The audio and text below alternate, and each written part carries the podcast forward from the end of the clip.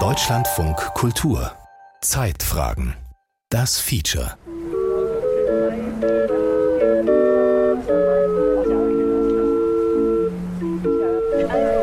sehr verehrten Damen und Herren, heute aus Anlass des Tages des offenen. Warte mal, bis wir weg sind, Dieter.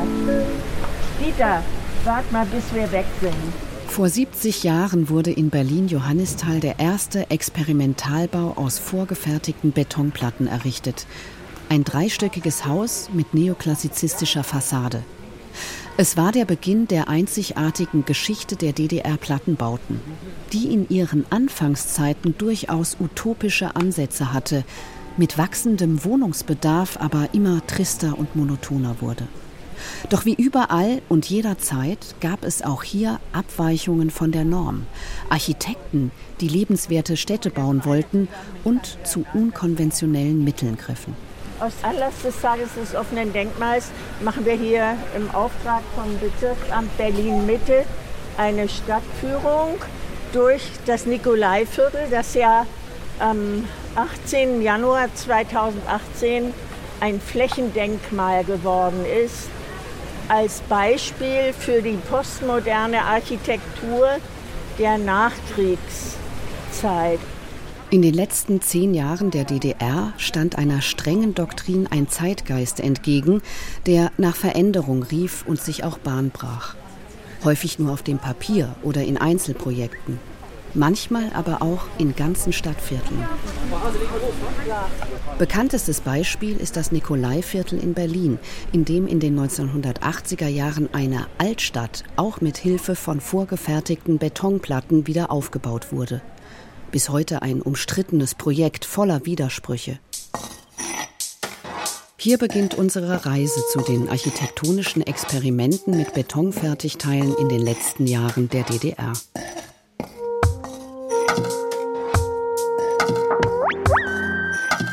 Halb Disneyland, halb Puppenstube. Das Berliner Nikolaiviertel. Ein Feature von Marietta Schwarz. 1970 hat die Volkskammer der DDR beschlossen, es zur 750-Jahr-Feier Berlins wieder aufzubauen. Die Ausschreibung lautete auf eine Fläche, die sowohl mit modernen Gebäuden, mit Plattenbauten als auch mit einem Konglomerat von äh, alten Gebäuden, die also so ähnlich aussehen wie die Gebäude, die ursprünglich hier gestanden haben, zu bebauen ist. Und es sollte zur 750-Jahr-Feier am 28. Oktober 1987 eröffnet werden. Anna Hase ist in ihrem Element. Steht hier am Ständebrunnen vor der Nikolaikirche in der Herbstsonne mit ihrem ausladenden Hut, viel Modeschmuck und Samtkleidern in Purpurfarben. Alles ist mit Stoffblumen besetzt. Sie verkleidet sich bei ihren Führungen durchs Nikolaiviertel gerne als Altberliner Blumenfrau, ein Berliner Original. Ich habe eine Kunstversion draus gemacht. Die Altberliner Blumenfrau, ein armes Würstchen. Die Männer hatten sich aus dem Staub gemacht, die Frauen hatten bis zu zehn Kindern. Die Kinder mussten die ganze Woche Blumenreste im Blumengroßmarkt sammeln und die wurden dann zu Sträußchen gebunden. Am Wochenende ging die Mutter in die Etablissements wie in die Rheinterrassen oder ins, in das Hotel Adlon, in Grand Hotel Esplanade und rief dann Blumen für die Damen oder ihren heutigen Seitensprung. Anna Hase ist zertifizierte Stadtführerin und bietet sogar Auftritte mit Drehorgel an – Heute dreht aber Dieter an der Leier. Frau Hase hat sehr viel zu erzählen. Über das Berlin, wie es früher war, über Heinrich Zille, die Sängerin Claire Waldorf. Über das Knoblauchhaus, eines der wenigen echten erhaltenen Relikte des Viertels, und über die Kaufmannsfamilie Knoblauch, die mit Seiden- und Tuchwaren handelte und schon im 18. Jahrhundert ihren Wohnsitz ins vornehme Nikolaiviertel verlegte, Damals das Herzstück der Stadt und mit seiner Lage an der Spree auch zentraler Geschäftsmittelpunkt.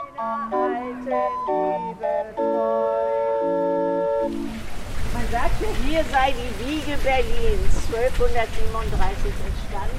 Die Knoblauchs hatten sich auf den Handel mit Seidenbändern für militärische Orden spezialisiert und waren in der preußischen Gesellschaft bestens vernetzt. Hier in der Poststraße 23, schräg gegenüber vom prunkvollen Ephraim-Palais, gingen Schinkel, Schadow und Tieg ein und aus. Im Zweiten Weltkrieg wurde das Nikolaiviertel, dieser älteste Teil der Stadt, fast vollständig zerstört.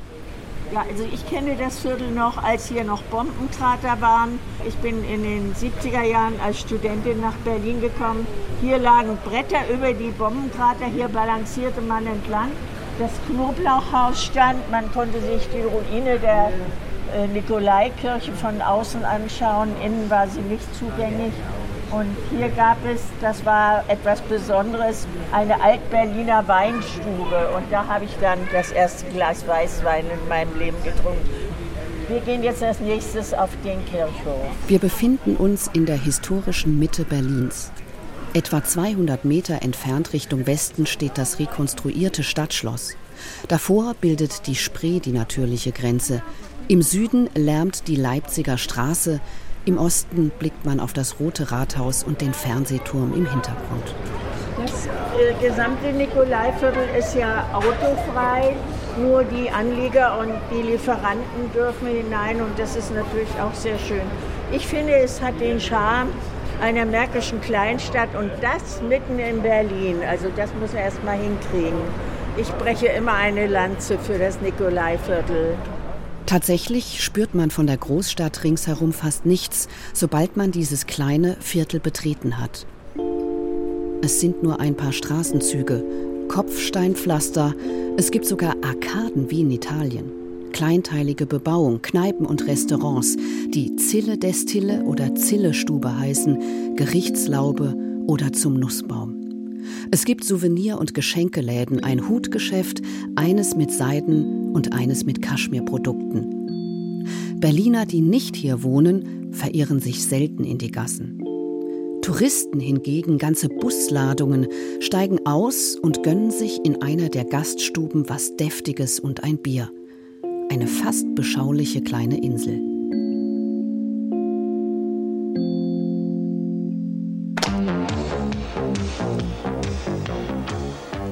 Ein besonders attraktives Zentrum entsteht direkt an der Gründungsstätte Berlins. Ein architektonisch reizvolles Ensemble rings um die Nikolaikirche, das schon deutlich Konturen annimmt. Mehrere Jahrzehnte lang lag das Viertel in Schutt und Asche und wurde dann 1980 bis 87 unter Leitung des Architekten Günter Stahn wieder aufgebaut. In alter Schönheit Bürgerhäuser wie dieses, die das handwerkliche Können der Bauleute voll und ganz fordern.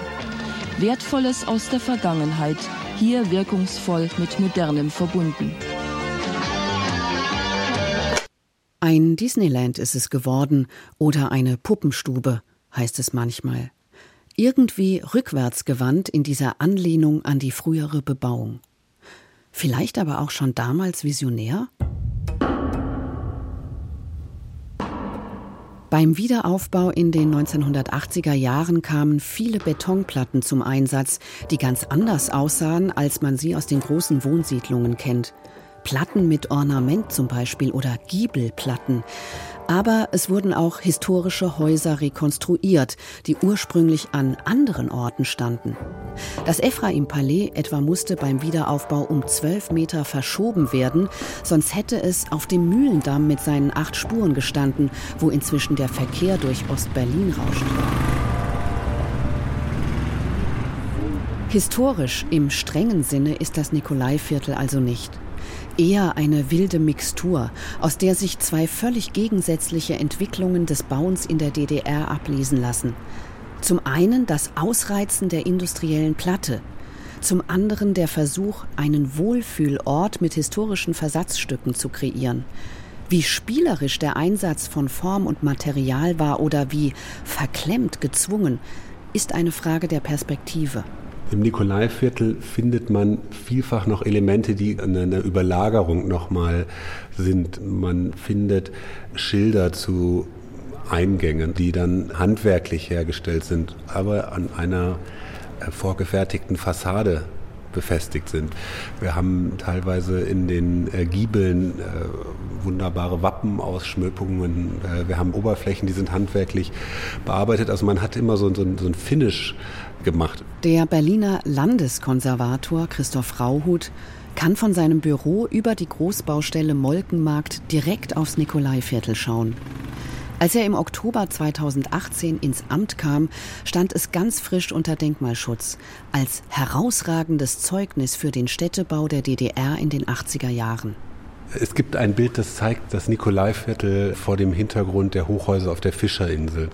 Das benutze ich sehr gerne, um äh, auch den Wechsel in der Stadtplanung zwischen den 60er und 70er Jahren und dann den 80er Jahren zu zeigen.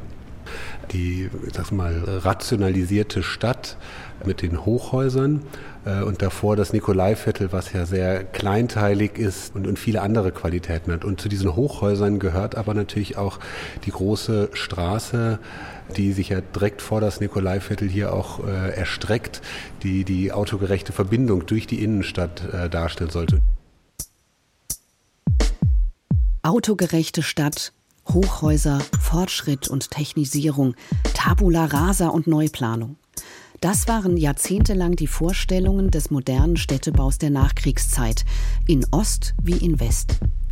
Aber dann begann eine Phase, in der man beim Bauen wieder zurückschaute und sich an der Geschichte orientierte. Diesen Prozess symbolisiert das Nikolaiviertel wie kein anderes Städtebauprojekt in der DDR. Auf der anderen Seite aber bemühen wir uns, und das nannte ich Ihnen ganz am Anfang auch schon einmal, um eine Wiederherstellung des ältesten Teils unserer Stadt in ganz enger und dichter Bebauung, wie sie ja für das Mittelalter typisch war. Diesen Wechsel zum Historischen hin, das Aufgreifen des historischen Stadtgrundrisses und auch von historisierenden äh, Architekturzitaten und ähm, steht somit für diesen Wandel zu Stadtreparatur und auch äh, Stadtrekonstruktion, der ja nicht nur in der DDR in den 80er Jahren stattfindet, sondern eigentlich international. Bürgerhäuser aus dem 18. Jahrhundert, wie sie einmal an Berlin, nicht unbedingt an dieser Stelle, aber überhaupt in Berlin standen. Eine ganz kleine Gasse, die Molkenritze, führt dann direkt wie alle Straßen hier zur Kirche. Da kommt ganz viel zusammen, politisch, historisch, architekturtheoretisch auch dass auch ja so eine Art Zeitgeist, der auch irgendwie über den eisernen Vorhang hinweggeht, sich wieder stärker mit der Geschichtlichkeit der Stadt, überhaupt mit Historie beschäftigt. So die Architekturhistorikerin Kirsten Angermann. Es ist auch eine Gegenbewegung zum rigiden funktionalistischen Bauen, das eben diese Geschichte und den baulichen Bestand jahrzehntelang ignoriert hatte. Also man widmet sich dann auch wieder sozusagen dem gesamtdeutschen Erbe, auch dem vor der Gründung der DDR und versucht dann auch so Personen wie Kai Friedrich Schinkel oder auch Gottfried Semper für die Architektur wieder irgendwie fruchtbar zu machen und auch ein Stück weit zu rehabilitieren. Traditionsreiche Straßen und Plätze Berlins erhalten zunehmend ein neues Antlitz. Eng verbunden damit ist die Rekonstruktion kulturhistorisch wertvoller Gebäude. Hatte man 1962 noch Schinkels Bauakademie in Berlin abgerissen, baute man nur 14 Jahre später den Gendarmenmarkt mit Schinkels Konzerthaus als geistig-kulturelles Zentrum wieder auf. Ebenso die Semperoper in Dresden und einige andere repräsentative Prunkbauten. Die Deutsche Kirche und der Turm am Platz der Akademie. Die Staatsoper unter den Linden wird nach umfassender Rekonstruktion am 15. November wieder ihre Pforten öffnen. Rekonstruktionsarbeiten auch in der Friedrich-Werderschen Kirche. Doch das ehrgeizige Wohnungsbauprogramm der DDR lief weiter. Es ist und bleibt das erklärte Ziel unserer Partei, mit den geplanten Mitteln eine höchstmögliche Anzahl von guten Wohnungen zu errichten. 1973 hatte das Zentralkomitee beschlossen, bis 1990 drei Millionen Wohnungen zu bauen, vor allem in Großwohnsiedlungen am Stadtrand. In den Plattenbaukombinaten gingen massenweise Großplatten des Typs WBS 70 vom Band. Um den Aufwand für die Fassadengestaltung zu senken, knobeln Neuerer gegenwärtig an einer automatischen Splitbeschichtung für die Außenwände. Hinwendung zur Stadtgeschichte ist hier weiterhin kein Thema. Eher Effizienz und maximale Rationalisierung. Die Bedingungen sind schwieriger geworden. Das Kollektiv der Deckenlinie hat sich gründlich auf diese Leistungsfahrt fachlich und politisch vorbereitet. Bis zum Parteitag soll dieses Tempo weiter gesteigert werden. Es gab diese Plattenbauwalze, die lief. Es war das Wohnungsbauprogramm als Kernstück des sozialen Programms, äh, wo man sagen kann, das war auch nötig. Man brauchte natürlich Wohnungsbau, aber was man sagen muss ist, wenn dieses System zu rigide wird, zu simpel, zu primitiv, ja, es gibt nur sozusagen ein Typus, das, und das schlägt sich im Grundriss der Wohnungen nieder. Dann ist das Bausystem sozusagen, wird dann zum Korsett, wird zur Versteinerung gewissermaßen von Lebensformen und opponiert gegen die Vielfalt des Lebens. Und das darf eben nicht passieren. Denn Bauen muss ja sozusagen dem Leben folgen. Gerd Zimmermann. Er war langjähriger Rektor der Bauhaus-Universität Weimar und in den 1970er Jahren wissenschaftlicher Assistent am Lehrstuhl für Architekturtheorie. Zum Interview hat er wohl kaum zufällig das Direktorenzimmer von Walter Gropius an der Uni aufgeschlossen. Immerhin entwickelte hier dieser Walter Gropius 1923, also vor 100 Jahren, den sogenannten Baukasten im Großen, wenn man so will, den Vorläufer der DDR-Plattenbauweise. Henry Ford, der eine Fließbandstrecke hatte. Äh, Ford selber hat gesagt, Sie können jede Farbe haben bei Ihrem Auto, Hauptsache es ist schwarz. So, also dieser Fordistische Modell des Stanzens eines Produkts, das vielleicht auch gut ist, ist auch die Bauhaus-Design-Konzeption gewesen. Mache den idealen, guten Gegenstand und äh, produziere ihn massenhaft für den Massenkonsum.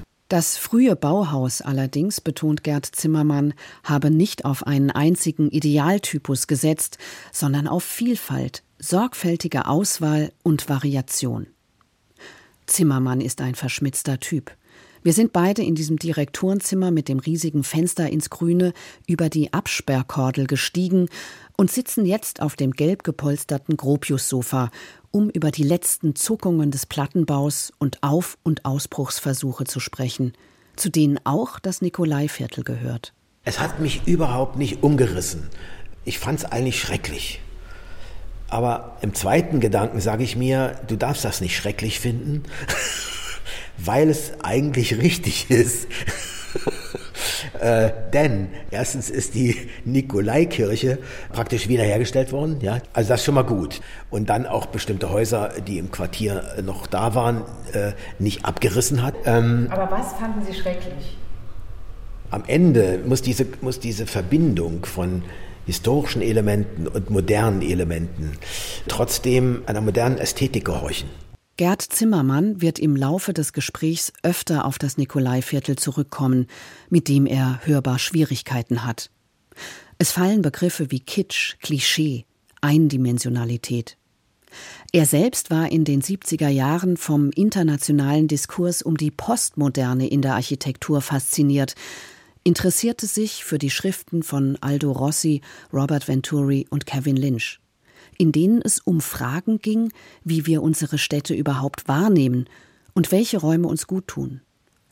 Aber auch um die Rückkehr des Ornaments, den Einsatz von historischen Bautypologien wie Säule, Bogen oder Kapitell. Eine klare Abkehr von der Bauhausmoderne, an der man ja durchaus Kritik üben konnte. Aber Kritik war nicht erwünscht, so Zimmermann, schon gar nicht an den Plattenbausiedlungen der DDR. Es war lächerlich. Aber so war es. Also die Sensibilität gegenüber jeder auch nur Spur von Kritik an der Baupolitik, äh, die wuchs, sagen wir mal, mit der Krise. Die Reform, die man hätte machen müssen, kam nicht. Mit der Krise wurde die Sensibilität für Kritik immer größer. Und die Krise vollzog sich vor allem in den Städten. Nicht nur im Nikolaiviertel.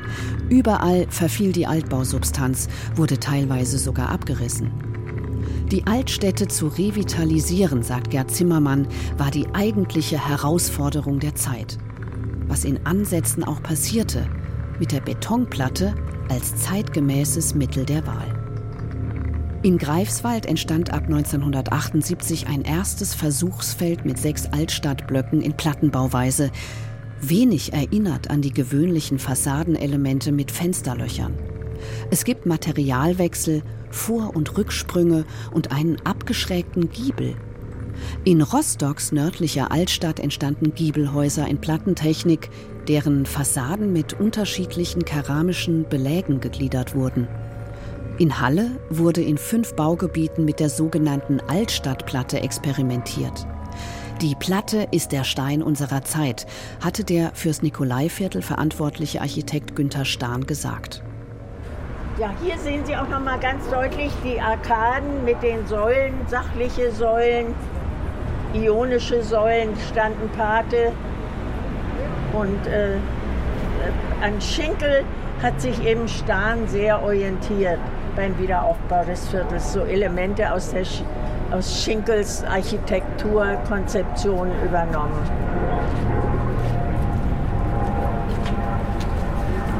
Habe noch was vergessen. Hier an der Ecke stand das Kaufhaus Israel, das in den letzten Kriegstagen gesagt wird, oh, jetzt spielt das Stadion Eigentlich doch ganz im Sinne der Postmoderne dieses Projekt Nikolaiviertel. Man versuchte mit zeitgemäßen Mitteln, also dem industriellen Bauen, an die Historie anzuschließen. Aber für viele Architekturkolleginnen dann doch etwas kleingeistig, beschaulich und biedermeierlich geraten. Da wäre mehr möglich gewesen im Sinne einer Transformation in die Jetztzeit, findet Zimmermann. Diesen Doppeleffekt von nimm die Geschichte, aber erzeuge eine Wahrnehmung, die auch eine kritische Distanz zur Geschichte ermöglicht. Ja? Man könnte vielleicht sogar an Brechts V-Effekt denken, also Verfremdungseffekt, dass man historische Stoffe nimmt, aber sie so weit verfremdet, dass äh, der Betrachter stutzt, dass er nicht sozusagen mit fliegenden Fahnen in diese Geschichte übergeht und äh, sich wohlfühlt und darin seelt, ja, sondern dass ein Denkprozess einsetzt. Ja, warum ist das so? Das eigentlich Spannende sei ja nicht die Rekonstruktion, das Zugleistern von Zerstörung und Wunden in einer Stadt, sondern solche Brüche offenzulegen. Etwa historische Formen in eine zeitgenössische Ornamentik zu überführen. In der DDR allerdings lebte das Bauhaus weiter, reduziert in Form des rigiden Großplattenbaus. Die Postmoderne galt als Ausdruck des konsumorientierten Spätkapitalismus. Und so, Zimmermann fängt an zu lachen, passierten dann Dinge wie das Nikolaiviertel. Das ist so sub, subconscious, subconscious, ja. Das ist so, das, das läuft unter den Diskurs hindurch, ja, hin, und unten durch. Ja. Da hätte ich mir mehr Experiment gewünscht und weniger nostalgische Plattitüde. So, schlicht und einfach. Jetzt ist es raus. Ja, ja. so, ja. so, würde ich das jetzt mal sagen. Ja, man braucht eine Weile. Es hätte einen kritischen Diskurs gebraucht, aber der fehlte in der DDR. Das ist ja alles nicht so einfach. Ja. ja.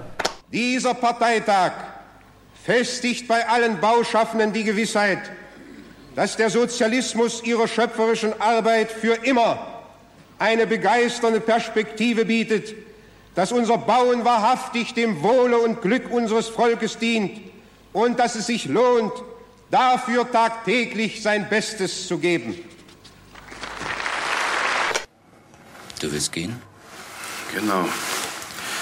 Und ich sage dir auch warum. Ich bin Architekt geworden, um Städte zu bauen, in denen man leben kann, nicht Friedhöfe. Wir sollten aufhören, bevor man uns mit der Wasserwaage der Gleichförmigkeit erschlägt. Wir sind die perfekten ideologischen Wiederkäuer. Der Architekt Michael Knie arbeitete nach seinem Studium Anfang der 70er Jahre in einem Wohnungsbaukombinat. Es war frustrierend, sagt er. Das gesamte Bauwesen war erstarrt. Es gab keine Entfaltungsmöglichkeiten. Knies Werdegang diente dem Regisseur Peter Kahane Ende der 80er Jahre als Vorlage für den DEFA-Film Die Architekten. Ein Film über die verfehlte Baupolitik der DDR und eine schonungslose Abhandlung darüber, wie der Realsozialismus Kreativität verhinderte. Wir haben uns selber scharf gemacht, auf diesem Beruf in der DDR was zu machen und mussten feststellen, nachdem wir unser Diplom in, den, in der Tasche hatten, dass wir eigentlich gar nicht gebraucht werden. Kaufhalle, Gaststätte, Bäckerei und Café legen Sie zusammen? Das ist verboten. Verboten? Sie wissen doch, dass es allgemeine Festlegungen über den Einsatz von Typenprojekten gibt. Die können Sie nicht einfach aufheben. Aber diese drei Typenprojekte sind insgesamt teurer als unser Entwurf. Außerdem sind sie langweilig. Ja, wie soll man sich denn in einem Land wohlfühlen, in dem ein Neubau aussieht wie der andere? Unwohlsein verursacht auch Kosten. Bitte lassen Sie das. Ich habe nicht vor, mit Ihnen über unsere Baupolitik zu streiten. Das, das nur Störfaktoren waren. Wie gesagt, ich bin zwangsversetzt worden ins Wohnungsbaukombinat Berlin und dort war es nach zwei Jahren äh, erklärtes Ziel des Direktors der, des Planungsbetriebes, dass er keine Architekten mehr braucht, weil er serielle Projekte hat und wo noch, nur noch Anpassungen mit Ingenieur stattfinden sollen. Niemals hätte man die Bauhausideen des industriellen Bauens so unreflektiert umsetzen dürfen, sagt Knie. Selbst wenn es den Anspruch gab, die innerstädtischen Probleme in Angriff zu nehmen, der industrielle Plattenbau bot dafür kaum Lösungen. Das Problem war einfach, dass die kleinste Baueinheit zu groß war. Das kleinste Element im Wohnungsbau der DDR war eben nicht die Platte, sondern das Segment sozusagen ein Stück Haus mit einem Aufgang, einem Aufzug und ein paar Wohnungen. Und die wurden addiert zu Wohnhäusern oder auch um die Ecke geführt mit Ecksegmenten. Aber damit war es eben ein starres System, was auf Gegebenheiten innerstädtisch nicht reagieren konnte. Und das war der Fluch dieses Systems. Und auf diese Segmente ist dann alles zugeschnitten worden. Die Taktstraßen, die Kräne, die Laststufen der Kräne. Das wurden ja dann sechs Meter Platten äh, für Decken und für Fassaden. Das wurde sozusagen immer alles effektiver, kürzer, zeitlich kürzer, äh, kostengünstiger und schneller. Halle Neustadt, Berlin-Marzahn, Leipzig-Grünau. Ein Tag Planvorsprung seit heute auch im Wohnungsbaukombinat Dresden. Aber trotzdem, das Wohnungsbauprogramm wird ohne Abstriche durchgeführt. Es ist und bleibt das Kernstück unserer Sozialpolitik. Bis 1980 wurden 700 bis 800.000 Wohnungen gebaut. Doch das Ziel, 3 Millionen bis 1990, war kaum zu erreichen. Am Ende waren es 1,9 Millionen Wohnungen, die in Plattenbauweise bis zum Mauerfall gebaut wurden. Und die Industrialisierung im Bauwesen hatte ihren Preis. Eine ganze Zunft von Fachkräften und Vorarbeitern verschwand, erinnert sich Michael Knie. Es fehlte an Maurern, Zimmerleuten, Verputzern und Tischlern. Diese Bauhandwerker hätte man aber gebraucht, um den Zerfall der alten Bausubstanz in den Städten aufzuhalten. Bestes Beispiel das Nikolaiviertel wo man gezwungen war, auf, auf industrielle Methoden äh, zurückzugreifen und die zu kaschieren mit Giebelchen und Lisenen und Einlagen in Klinkern, die aber mit dem eigentlichen Problem, nämlich das Nachvollziehen der baulichen Struktur dieses verschwundenen Ortes, unserer Meinung nach nicht gerecht werden konnte. Michael Knie gelang mit seinen KollegInnen im Kombinat noch ein wirklich experimentelles Projekt im Neubaugebiet Berlin-Marzahn. Kirsten Angermann schlägt ein Buch auf. Das ist die erwähnte Post in Berlin-Marzahn von den Architekten Weber und Knie. Das quadratische Grundriss ist auf die Spitze gestellt. Die Diagonale spielt eine große Rolle. Natürlich Farbe, das Postgelb Rundstützen, die so zu Säulen stilisiert werden, indem sie so eine Art Kapitell da ausbilden. Und dann läuft man hier so wirklich in der Diagonalen in die Schalterhalle, läuft auf so ein, eine Palme zu. Das ist schon der Versuch, wirklich mal eine ganz andere Architektur zu erzeugen innerhalb eines Bausystems, was sonst zu standardisierten Gebäuden führt. Michael Knie hatte vom Wohnungsbaukombinat ans IHB wechseln können, Ingenieurhochbau Berlin. Ein Kombinat für die baulichen Sonderaufgaben in den Neubausiedlungen. Dort passierte etwas Außergewöhnliches. Der Direktor Manfred Bark schrieb einen internen Wettbewerb aus, anstatt auf vorhandene Prototypen zurückzugreifen. Knie gewann mit seiner Abteilung und konnte sogar nachweisen, dass die individuelle Lösung, ebenfalls aus einem Betonsystembau hervorgegangen, kostengünstiger war als die von der Stange. Bahnhof, Sparkasse, Warenhaus, Kino, Post. Vielleicht, wenn es uns gelingen würde, das Kaufhaus mit natürlicher Belüftung zu bauen, das sparen wir bestimmt. Na, sollen die Leute ersticken? Nein, aber vor 100 Jahren ging es doch auch ohne Klimaanlage. Natürlich. Mit Fenstern und Innenhöfen. Da kann man die dämlichen Zwischendecken für die Lüftung weglassen und die Geschosse reduzieren. Das spart Millionen. Wir müssen das mal nachrechnen. Wir haben mit diesen Mitteln auch versucht, ein Stück Zentrum zu schaffen, was es so nicht gab, nämlich eine Folge von Plätzen, Passagen, eingerahmt von diesem Massenwohnungsbau. Das ist uns auch ganz gut gelungen. Und es war, ich finde, für DDR-Verhältnisse sensationell. Die Bauten für das Zentrum Marzahn sind in die jüngere Architekturgeschichte der DDR eingegangen. Wohl auch, weil es eine sehr moderne Form der Umnutzung von Baustoffen war. Farbige Fußbodenplatten wurden zur Fassade. Ein Fensterproduzent lieferte Oberlichter für die Warenhäuser. Die waren heilfroh, die Leute, dass sie endlich mal ein bisschen was zu, zu machen hatten, wo sie nachdenken mussten, wo sie was außer ihrer Massenproduktion was Unikales schaffen konnten. Die Fassaden wurden gefertigt in einem Betrieb, der eigentlich Gehwegplatten machte. Der Direktor ist in die Luft gesprungen, als er endlich mal was anderes machen konnte. Und so ist das in verschiedenen Bereichen entwickelt worden. Also äh, es gab kein Beleuchtungssystem, also haben wir eins aus Stahlrohren entwickelt, äh, die dann aufgeschweißt wurden, wo Leuchtstoffröhren reinkamen. Äh, es wurden Fenster die Fassade gemacht, eine Belichtung von außen nach innen, innen nach außen. In dem Warenhaus fanden wir toll. Es gab in dem Warenhaus Blumenkübe, durch Tageslicht möglich. Das konnten wir alles machen mit diesem Hintergrund dieses Direktors, der uns sozusagen geschützt hat. Würden Sie sagen, das war ein Anarchist? Ja, ja, war er, wirklich. Er war einer, der wollte, dass es den Leuten in der DDR gut geht. Und das mit dem Gutgehen meinte er auch, dass sie an ihrer Arbeit Spaß haben. Es war ein Lichtblick in Michael Knies Architektenkarriere und ein Beispiel dafür, was noch möglich gewesen wäre. In Peter Kahanes Film Die Architekten flüchtet sich der Protagonist am Ende in die innere Emigration. Das System hingegen existiert weiter. In der Realität kam es anders. Knies Bauten in Marzahn fielen dem Abriss Ost zum Opfer. Das Nikolaiviertel steht da wie eh und je. Halb Disneyland, halb Puppenstube. Weder ganz rückwärts, aber auch nicht selbstbewusst vorwärts gewandt.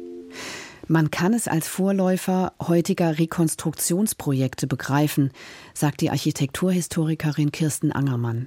Es ist ja eigentlich so eine Art Blaupause für viele dieser Altstadtrekonstruktionsvorhaben, die wir dann erst viel später sahen. Also neue Altstadt Frankfurt oder alles, was in Dresden rund um die Frauenkirche entstand. Da ist eigentlich das Nikolaiviertel wirklich so eine Blaupause für solche Entwicklungen, die ja auch mit einer Touristifizierung dieser Orte dann einhergehen. Und das war ja auch schon zu DDR-Zeiten so, auch mit den Geschäften, die dort ja auch gezielt angesiedelt wurden. Ich finde, das war also ein Konzept, was irgendwie auch über Systemgrenzen hinweg einfach funktioniert.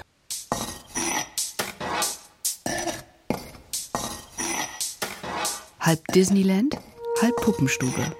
Das Berliner Nikolaiviertel ein Feature von und mit Marietta Schwarz. Ton Hermann Leppich. Regie Friederike Wigger. Redaktion Lydia Heller. Produktion Deutschlandfunk Kultur 2023.